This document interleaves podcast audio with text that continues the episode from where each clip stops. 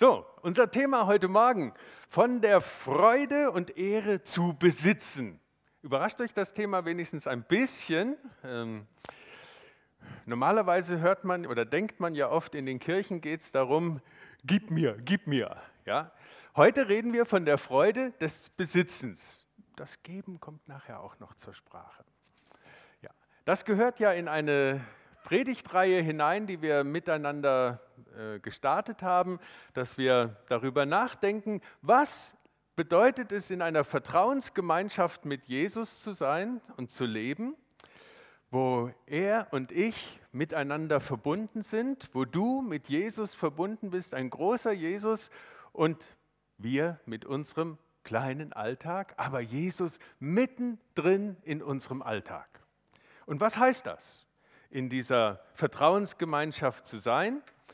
Und wir haben uns schon darüber Gedanken gemacht, was bedeutet es für uns und unsere Arbeit, für unsere Ehe, für Familie.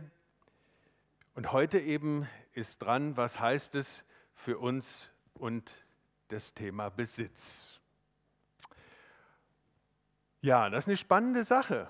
Und wenn jemand neu Christ wird, und dann von einem geistlichen Begleiter oder Mentor so langsam hineingeführt wird in das, was es bedeutet, Christ zu sein, dann kann es auch sein, dass man zu dem Thema Besitz kommt. Und dann lohnt es sich erstmal eine Unterscheidung zu treffen und eine Klärung herbeizuführen, nämlich den Unterschied zwischen einem Besitzer und einem Eigentümer. In unserer Alltagssprache vermischen wir das. Da ist das eine steht für das andere. Ja, ich bin Hauseigentümer oder Hausbesitzer oder ich besitze ein Auto oder das Auto ist mein Eigentum. Äh, Macht nichts. Aber bei den Juristen, da ist das ein Riesenunterschied, ob ich ein Haus besitze oder eine Wohnung oder ob ich nur, äh, ob ich der Eigentümer bin. Und das machen wir mal folgendermaßen deutlich jetzt besitze ich diesen Stuhl. Und jeder von euch besitzt im Moment einen Stuhl. Ja? Und so leicht seid ihr davon jetzt gar nicht runterzukriegen. Aber gehört euch auch der Stuhl im Sinne von Eigentümer? Manche würden sagen, ja, weil ich Mitglied in dieser Gemeinde bin und deswegen gehört mir auch alles ein bisschen, was in dieser Gemeinde ist. Okay, ja. Also, ich besitze diesen Stuhl, aber ich bin nicht unbedingt der Eigentümer. Ich kann sogar jetzt hingehen und mir diese Gitarre von der Silvia, obwohl sie Geburtstag hat, heute nehmen und umhängen. Und jetzt besitze ich diese Gitarre. Ich habe sie nicht mal gefragt. Jetzt besitze ich die Gitarre. Und ich könnte mit der nachher nach Hause gehen und dann bin ich immer noch der Besitzer dieser Gitarre. Aber bin ich der Eigentümer? Nein. Eigentümer heißt, so nach unserem Gesetz, das ist sogar, ja, da taucht das Wort Herrschaftsrecht auf. Ich habe das Recht, über die Gitarre zu herrschen. Habe ich nicht wenn ich mir die Gitarre von der Silvia einfach mitnehme. Das Recht habe ich nicht. Aber ich sitze auf dies, also nicht auf der Gitarre, aber mit dieser Gitarre. Ich bin also derjenige, wie es hier heißt, in dessen Einflussbereich sich die Sache befindet und die deshalb darauf zugreifen kann. Ich kann auf diese Gitarre zugreifen. Und wenn ich das mache, mit der Gitarre heimlich verschwinde und die Silvia ruft dann die Polizei an, dann steht demnächst im Amperboden, ja, Polizei stellt Diebesgut sicher bei Pastor. Ja. Und vielleicht findet sie dann bei diesem Dieb, in dessen Besitz sich noch weitere 20 Gitarren fanden, deren Eigentümer jetzt ermittelt werden muss. Haben wir jetzt den Unterschied? Ja? Also ich kann besitzen, muss aber nicht unbedingt der Eigentümer sein. Ich kann besitzen, aber auch der Eigentümer sein. Ja? Also wenn die Gitarre nachher wieder bei der Silvia hängt und sie mit uns singt, singt, dann besitzt sie die Gitarre und ist Eigentümerin. Okay, also Jetzt haben wir Besitz und Eigentum miteinander geklärt. Jetzt kommt die Überraschung für den, der neu Christ wird, dass nämlich in der Bibel steht, Gott hat ein Eigentumsrecht an dieser Welt, ein Herrschaftsrecht über diese Welt, weil er sie mit, seinen, mit seinem Wort geschaffen hat. Die ganze Erde ist mein, sagt Gott. 2. Mose 19, Vers 5. Ihr könnt gerne, wenn ihr wollt, in euren Bibeln nachschlagen oder in euren Apps, aber bitte nichts anderes spielen. Vor allem, wenn es anfängt zu piepen, dann stört es mich. Ähm, die ganze Erde ist mein. Oder in Haggai 2, Vers 8. Denn mein ist das Silber und mein ist das Gold, spricht der Herr Zebaoth. Vielleicht ein Vers, den wir heute ganz neu hören müssen in der ganzen Diskussion um die kostbaren Erden. Ja? Wem gehört denn das alles? Zuerst mal gehört es Gott.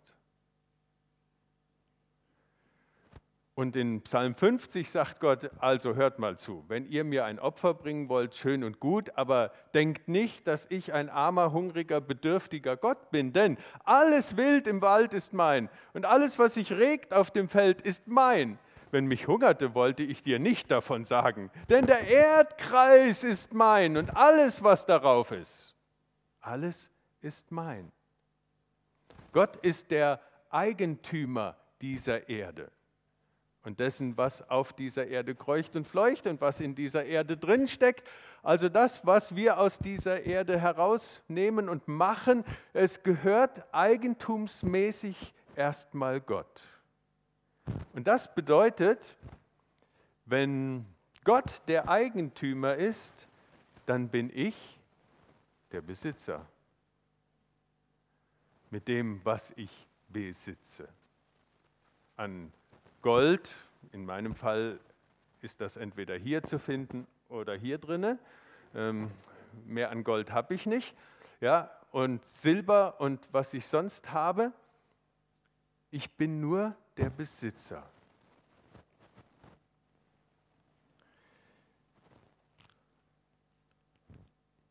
Wenn wir das jetzt nochmal auf unsere Vertrauensgemeinschaft mit Jesus herunterbrechen und sagen, okay, ich lebe in einer Vertrauensgemeinschaft mit Jesus und das bestimmt jetzt auch meinen Besitz. Er ist der Eigentümer, ich bin der Besitzer. Es ist sein Auto, das ich besitze. Es, ist sein, es sind seine Bücher, in meinem Fall ist das sehr wichtig, ja? seine Bücher, weil ich Bücher gerne mag ähm, und mir sind die wichtig, aber es sind seine Bücher, die ich besitze. Es ist sein Geld, das ich besitze, seine Wohnung, seins. Was ich besitze, ist eigentumsmäßig erstmal ihm. Und ich besitze es. Oh, jetzt könnte jemand auf die Idee kommen und sagen, bin ich etwa, wenn ich zum Glauben komme und mit Christus lebe, in diese Gemeinschaft eintrete, bedeutet das, dass ich enteignet werde, all mein Eigentum verliere? Äh, nach dem, was wir gerade gesagt haben, nicht ganz. Es bedeutet, dass wir endlich erkennen und anerkennen, dass das, was wir haben, gar nicht unser Eigentum ist, sondern uns von Gott gegeben ist. Wir sind nur die Besitzer. Denn die Gitarre wird nicht mein, dadurch, dass ich sie nach Hause mitnehme und die Silvia eben nicht zur Polizei geht, sondern denkt, naja, weg ist sie. Und dann habe ich sie zehn Jahre und ist sie dann mein Eigentum geworden? Immer noch nicht. Selbst wenn ich es verdränge, dass ich denke, ja, irgendwie ist die mir zugeflogen, sie ist trotzdem immer noch nur in meinem Besitz, nicht mein Eigentum. Und so machen wir es oft mit Gott. Ja? Wir denken, es sei dann unser Eigentum, was wir alles haben. Also in die Vertrauensgemeinschaft mit Jesus hineinzukommen, bedeutet erstmal zu begreifen, das, was ich habe, ich bin der Besitzer. Und das anzuerkennen und sagen, ja, ich bin der Besitzer. und jetzt habe ich endlich den Eigentümer gefunden. Ich weiß jetzt, wer der Eigentümer ist von Gold und Silber, von allem, was in dieser Welt vorhanden ist. Wir haben einen Eigentümer, der das Recht hat darauf. Und er hat uns gegeben. Dann ist die Frage, wie sehe ich meine Aufgabe als Besitzer? Wenn ich jetzt in einer solchen Vertrauensgemeinschaft mit Jesus lebe, was bedeutet das für mich als Besitzer von einem Auto, von vielen Büchern, von einer Wohnung,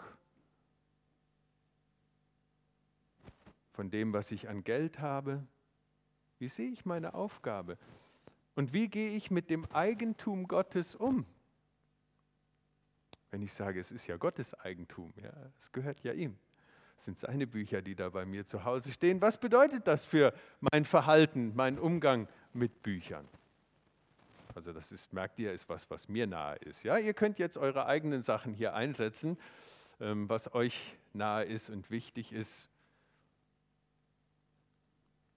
Wie lebe ich in so einer Vertrauensgemeinschaft, wenn ich erkenne, Mann, das ist ja alles, ja, ich bin ein Besitzer, ähm, aber es gehört in die Vertrauensgemeinschaft mit Jesus hinein. Ich habe jetzt einen Kontakt zu dem Eigentümer, ich kenne den Eigentümer und jetzt können wir miteinander gestalten, jetzt können wir miteinander in diesem Besitztum leben und gucken, was wir daraus machen. Und ich will heute nur zwei Aspekte mal aufzeigen. Das eine ist die Dankbarkeit ausdrücken und das andere ist ein Stück Verantwortung leben, was dieser Besitz bedeutet. Also schauen wir mal, wie haben die Menschen das gemacht? Das Volk Israel, dem ist das richtig ins Stammbuch geschrieben worden von Gott, immer wieder zu sagen, Eigentümer des Landes, das verheißene Land, ja, darin Milch und Honig fließt, Eigentümer ist Gott. Ihr seid hier die Besitzer die es verliehen bekommen haben. Leihbesitzer, Leih, geliehen ist das, was ihr habt. Und dafür hat es dann auch immer wieder zeichenhaft Handlungen gegeben, die das deutlich gemacht haben. Aber wir schauen jetzt mal, wie haben sie dann ihren Dank ausgedrückt. Dafür hat Gott ihnen einen besonderen Ort gegeben. Und der Mose hat schon gesagt, diesen Ort wird Gott erwählen. Das ist dann Jerusalem und der Tempel. Und Mose sagt in 5. Mose 12, die Städte, die der Herr, euer Gott, erwählen wird, dorthin sollt ihr bringen, jetzt pass auf, eure Brandopfer, eure Schlachtopfer, eure Zehnten. Ja, also die Idee, dass wir Christen nur einen Zehnten hätten, den wir abgeben und dann ist alles gut, der Rest ist unser Eigentum, der kommt nicht eigentlich aus der Bibel. Ja? Und eure heiligen Abgaben, eure Gelübdeopfer, eure freiwilligen Opfer und eure Erstgeburt eurer Rinder und Schafe wird alles fröhlich da nach Jerusalem geschafft. Und ihr und euer Haus sollt dort vor dem Herrn, eurem Gott, essen und fröhlich sein über alles, was eure Hand erworben hat, womit dich der Herr, dein Gott, gesegnet hat. Also, hier wird deutlich, es gibt eine Menge, was wir Gott, womit wir Gott unsere Dankbarkeit zeigen können mit diesen Opfern, mit Gelübden, mit einem Zehnten, mit heiligen Abgaben. All das fließt da hinein und wir bringen das zu Gott. So sollte es in Israel sein. Und dort sollt ihr vor dem Herrn, eurem Gott, essen und fröhlich sein. Also das Erste, was wir mitnehmen, es ist uns eine Freude, Besitzer zu sein und unsere Dankbarkeit auszudrücken. Wenn es uns keine Freude ist, dann ist es vielleicht mal Grund nachzudenken, warum ist es mir keine Freude? Ja? Ist da irgendwas zwischen mir und Jesus, dass ich denke, der will mir nicht gut oder warum habe ich keine Freude, meine Dankbarkeit auszudrücken? Also, es ist mir eine Freude. So, und ein paar Verse, Kapitel später, ähm, und da findet ihr noch viel mehr Verse. Ich habe jetzt mich gequält auszuwählen, was ich nehmen soll, aber die finde ich auch sehr, sehr schön hier von dem Wochenfest. Also eins der großen Feste. In Israel hat man viel Urlaub gehabt, ja, mit all den Festen. Und jetzt schaut mal, wer da alles mit zum Fest gehen durfte. Und du sollst das Wochenfest halten dem Herrn, deinem Gott, und eine freiwillige Gabe deiner Hand geben, je nachdem, wie dich der Herr, dein Gott, gesegnet hat. Also geht es wieder um das Geben. Und du sollst fröhlich sein vor dem Herrn, deinem Gott, du und dein Sohn und deine Tochter und dein Knecht und deine Magd und der Levit, der in deiner Stadt lebt. Das ist so der Lokalpastor, ja. Also den vergisst man auch nicht. Und der Fremdling, der Ausländer und die Waisen und die Witwen, die in deiner Mitte sind. An der Stätte, die der Herr dein Gott erwählen wird, da sein Name wohnen wird, Jerusalem, der Tempel, da soll das stattfinden. Also wir lernen hier, dass die Freude zu geben eine ist, die andere mit einschließt.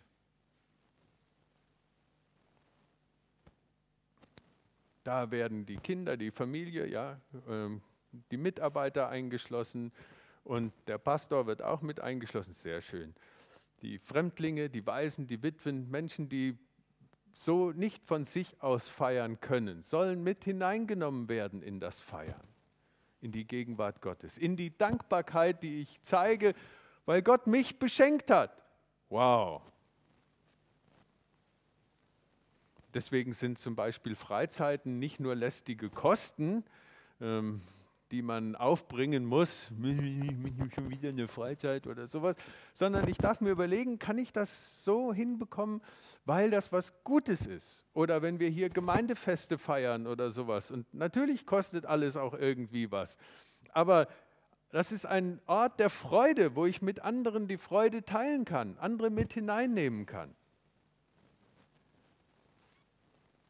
Noch eine Geschichte, die finde ich auch ähm, super schön. Als dann schließlich der Tempelplatz gefunden ist und der Tempel gebaut wird, da heißt es dann von dem Volk Israel, und das Volk war fröhlich, dass sie so willig waren, denn sie gaben es dem Herrn freiwillig und von ganzem Herzen.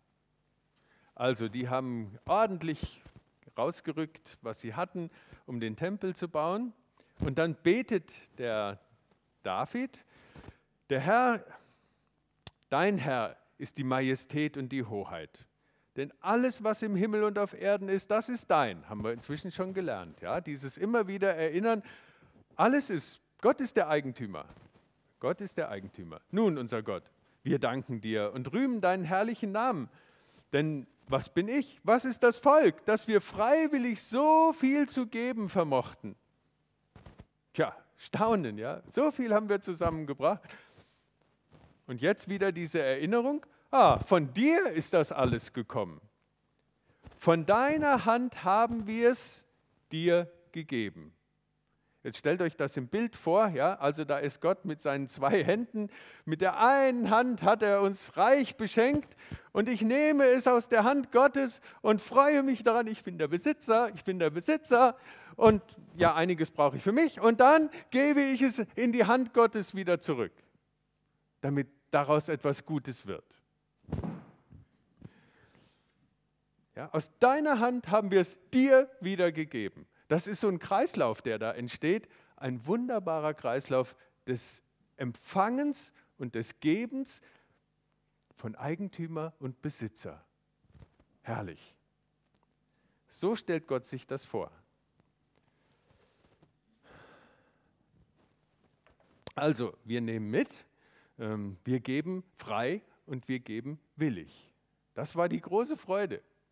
So viel haben wir freiwillig, niemand ist rumgegangen und hat es uns aus der Hosentasche rausgeleiert. Niemand hat uns den Arm umgedreht und gesagt, müsstest eigentlich noch etwas mehr spenden. Du könntest das doch, oder? Ja. ja. Sondern frei und willig, weil ich Freude habe daran dass da was passiert, dass da was geht, dass in Gottes Sache, in Gottes Reich sich was bewegen lässt, indem ich etwas dazu beitrage. Wow, das ist doch ein Geschenk. Daran freue ich mich.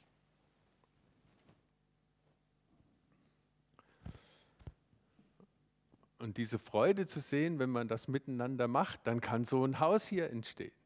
Ja, dann kann ein Missionar ausgesendet werden, der in einem Land die Botschaft von Jesus verkündigt, wie in Japan unsere Eimans, wo Menschen niemals Geld dafür ausgeben würden, dass endlich jemand kommt, der ihnen das Evangelium sagt, weil sie es noch gar nicht kennen und weil sie zunächst mal gar nicht daran interessiert sind, sondern erst die, das Interesse dafür vorgelebt im Leben, in den Beziehungen entstehen muss. Und wir dürfen da mitmachen. Ist doch toll.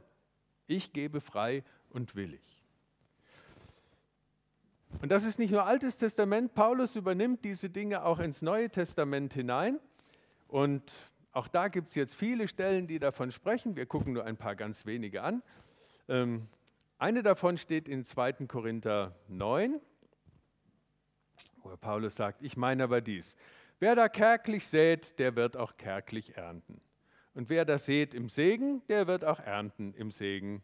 Ein jeder gebe, wie er sich in seinem Herzen vorgenommen hat. Nicht mit Unwillen oder aus Zwang, sondern einen fröhlichen Geber hat Gott lieb. Mann, Gott freut sich daran, wenn wir mit Freude kommen und sagen, das möchte ich beitragen. Hier habe ich was, das kann ich beitragen. Das ist mir wichtig. Und entsprechend stelle ich meine Prioritäten auch ein in meinem Finanzwesen, das ich habe, dass ich einen Beitrag leisten kann. Und zwar nicht aus Unwillen oder Zwang, sondern weil ich es mir in meinem Herzen vornehme, weil ich Freude daran habe, einen Beitrag zu leisten. Dann schreibt Paulus, Gott kann machen, dass alle Gnade unter euch reichlich sei, damit ihr in allen Dingen alle Zeit volle Genüge habt und noch reich seid zu jedem guten Werk. Also jammert nicht, sondern tut etwas. Von Herzen. Nicht aus Zwang, nicht unwillig. Und dann macht Paulus das auch sehr konkret, dass er der Gemeinde rät und sagt, ja, wie kann das jetzt laufen? Ja, es sind ja junge Christen in Korinth, die erstmal hineinkommen müssen in dieses ganze Denken, dass ich nicht mehr mein Eigentümer bin von dem Geld, was ich habe, was ich verdiene, von dem Fahrzeug, das ich fahre, von der Wohnung, die ich habe, sondern die das jetzt lernen zu sagen, oh, das kommt jetzt alles in diese Vertrauensgemeinschaft hinein. Und das spielt jetzt eine Rolle. Und jetzt geht es darum zu entscheiden, wie mache ich das? Ja, wie lasse ich das praktisch werden? Und dann 1. Korinther 16 schreibt der Paulus dann der Gemeinde und sagt, pass auf, ich erkläre euch das. Am ersten Tag jeder Woche lege ein jeder von euch bei sich etwas zurück und sammle an, so viel ihm möglich ist, damit die Sammlung nicht erst dann geschieht, wenn ich komme. Hintergrund war, er hat eine Sammlung initiiert für notleidende Christen in einer ganz anderen Region und schreibt also Briefe und sagt, hey, wir müssen da helfen. Wir wollen den Christen helfen, die es nicht so gut haben und erklärt das dann auch und sagt auch, hey, es geht nicht darum, dass die dort in Saus und Braus lesen, leben und wir verarmen, sondern das, was wir jetzt mehr haben, dort den Mangel ausfüllt und dann kommen andere Zeiten, dann haben die mehr und können uns helfen, unseren Mangel auszufüllen, ja, dass so ein Ausgleich stattfindet. Und all diese Dinge erklärt er da, lohnt sich das zu lesen und dem mal nachzugeben, das ist sehr spannend. Also am ersten Tag jeder Woche lege jeder was zurück und wenn ich dann komme, dann seid ihr nicht plötzlich überrascht und sagt, oh, aber heute habe ich leider gar kein Geld dabei. Ja? Nein, ist ja gar nicht schlimm, sondern ihr macht das regelmäßig. Ihr sortiert euch aus und überlegt, was kann ich frei und willig von Herzen, was möchte ich beitragen und dann bleibt da dran an der Sache. Ich gebe regelmäßig. Und es gibt so viel, wo wir regelmäßig geben können.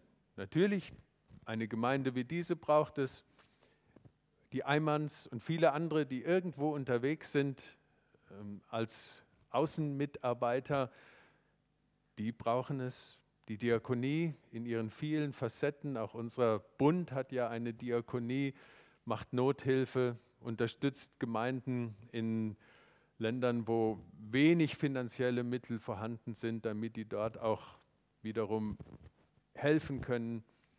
Also es gibt so viele Möglichkeiten, aber es gibt auch die Möglichkeiten in unserem engsten Umfeld. Schaut euch um, wo ist Hilfe nötig? Wo kann ich helfen? Bis dahin zu sagen, was für eine Autoversicherung schließe ich ab? Darf damit nur ich fahren oder mache ich eine, die es mir ermöglicht, auch meinen Schlüssel anderen in die Hand zu drücken, zu sagen, klar, wenn du jetzt ein Auto brauchst, hier kannst du mal haben. Und wenn ich meinen Schlüssel weggebe und der andere das Auto hat, dann ist der für eine Zeit Besitzer meines Autos. Aber ich bin immer noch der Eigentümer. Ja, also das haben wir jetzt. Ich gebe das mal weiter. Ich bleibe der Eigentümer, zumindest vor dem Gesetz. In unserer Vertrauensgemeinschaft bin ich sowieso nur der Besitzer. Dann kann ich auch sagen, hier kannst du mal haben. Und ich weiß eben von Menschen, die das sehr bewusst machen, sagen, ich spare da mir nicht die paar Euros ab, sondern ich möchte das gerne so machen, weil mein Auto soll auch dem Dienst der Gemeinde dienen und wo es nötig ist und der Schlüssel kann weitergegeben werden. Also es gibt viele Möglichkeiten in unserem Alltag, wenn Gott uns die Augen öffnet und wir sie uns öffnen lassen, sehen, was wir tun können. Und das andere gehört auch mit dazu. Den linken Vers haben wir jetzt schon gesehen, jetzt kommt der rechte. Ähm, worauf der Paulus Wert legt, ja? dass er sagt, wenn eure Gabe dann zusammengebracht ist, dann sucht euch jemand aus, der die mit überbringt. Wir nehmen die mit. Es muss ein vertrauenswürdiger Mensch sein. So verhüten wir, dass uns jemand übel nachredet wegen dieser reicher Gabe, die, uns, die durch uns überbracht wird. Denn wir sehen darauf, dass es redlich zugeht, nicht allein vor Gott, sondern eben auch vor den Menschen. Also ihm ist wichtig, ein Finanzwesen zu etablieren, ein frommes christliches Finanzwesen, das trotzdem transparent ist. Da wird nicht gemauschelt und da ist es nicht so, dass man sagt, also so eine große Gabe haben wir abgegeben und so eine große Gabe ist angekommen. Es ging so von einer Hand zur anderen und bei jeder Hand, die es hatte, blieb irgendwas hängen. Nein, wir sehen darauf, dass es recht zugeht vor dem Herrn und vor den Menschen. Deswegen gibt es auch in unseren Mitgliederversammlungen jedes Jahr einen Kassenbericht. Deswegen gibt es Kassenprüfer, die nachschauen, dass auch das, was ihr hier bei uns ins Spendenkörbchen lädt, vor dem Herrn und vor Menschen mit rechten Dingen verwaltet wird. Okay, nur dass das auch klar ist, das gehört mit dazu. So, jetzt kannst du überlegen und sagen, ja, alles schön und gut, Pastor, aber wenn du wüsstest, wie ich mich rumplage mit der Entscheidung, ja, wo soll ich denn geben und wie viel und wann ist genug genug und es gibt doch immer arme Menschen und ich weiß gar nicht. Ah. Ja, mit den Fragen kann man sich rumschlagen, ständig und sich ein Gewissen machen und sich plagen und mit sich zu Rate gehen und wieder nachdenken.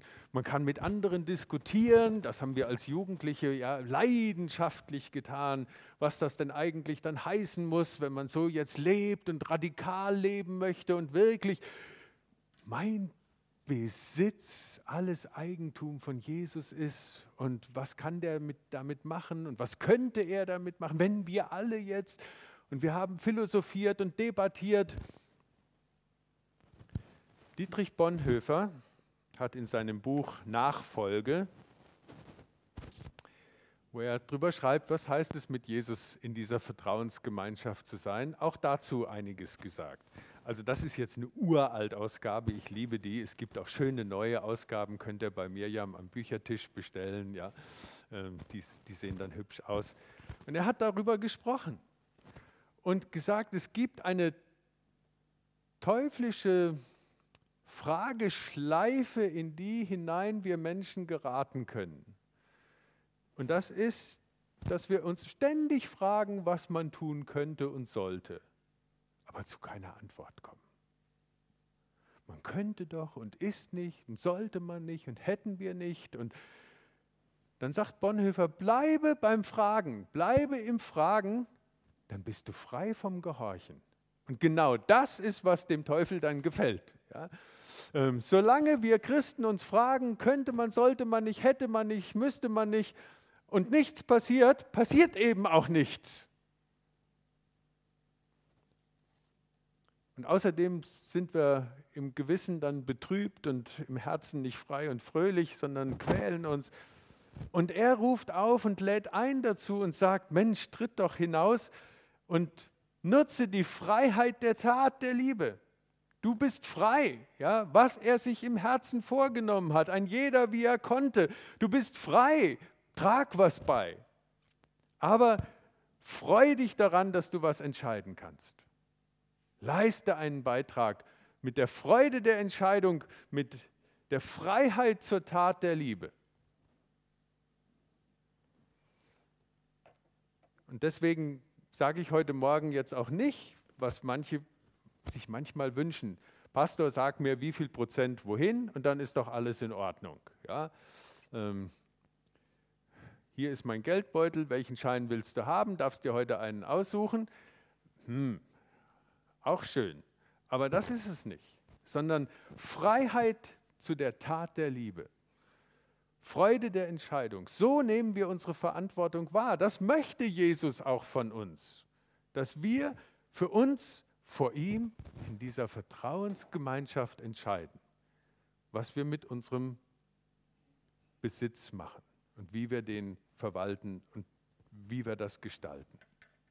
Und mitten hinein in diese ganzen äh, Gedanken über das Geben und die Freiwilligkeit und was daraus wird und wie man es machen soll, findet sich bei Paulus dann dieser Vers, denn ihr kennt doch die Gnade unseres Herrn Jesus Christus obwohl er reich ist,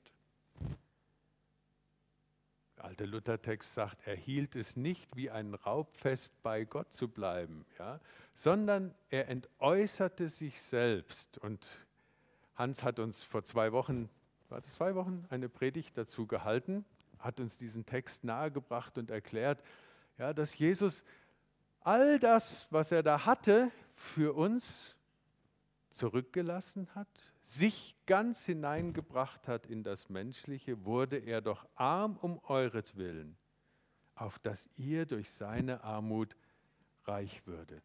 So, durch den Weg ans Kreuz hat er uns frei gemacht für eine Verbindung, für dieses Vertrauensverhältnis, für die Vertrauensgemeinschaft, in der wir jetzt miteinander leben dürfen.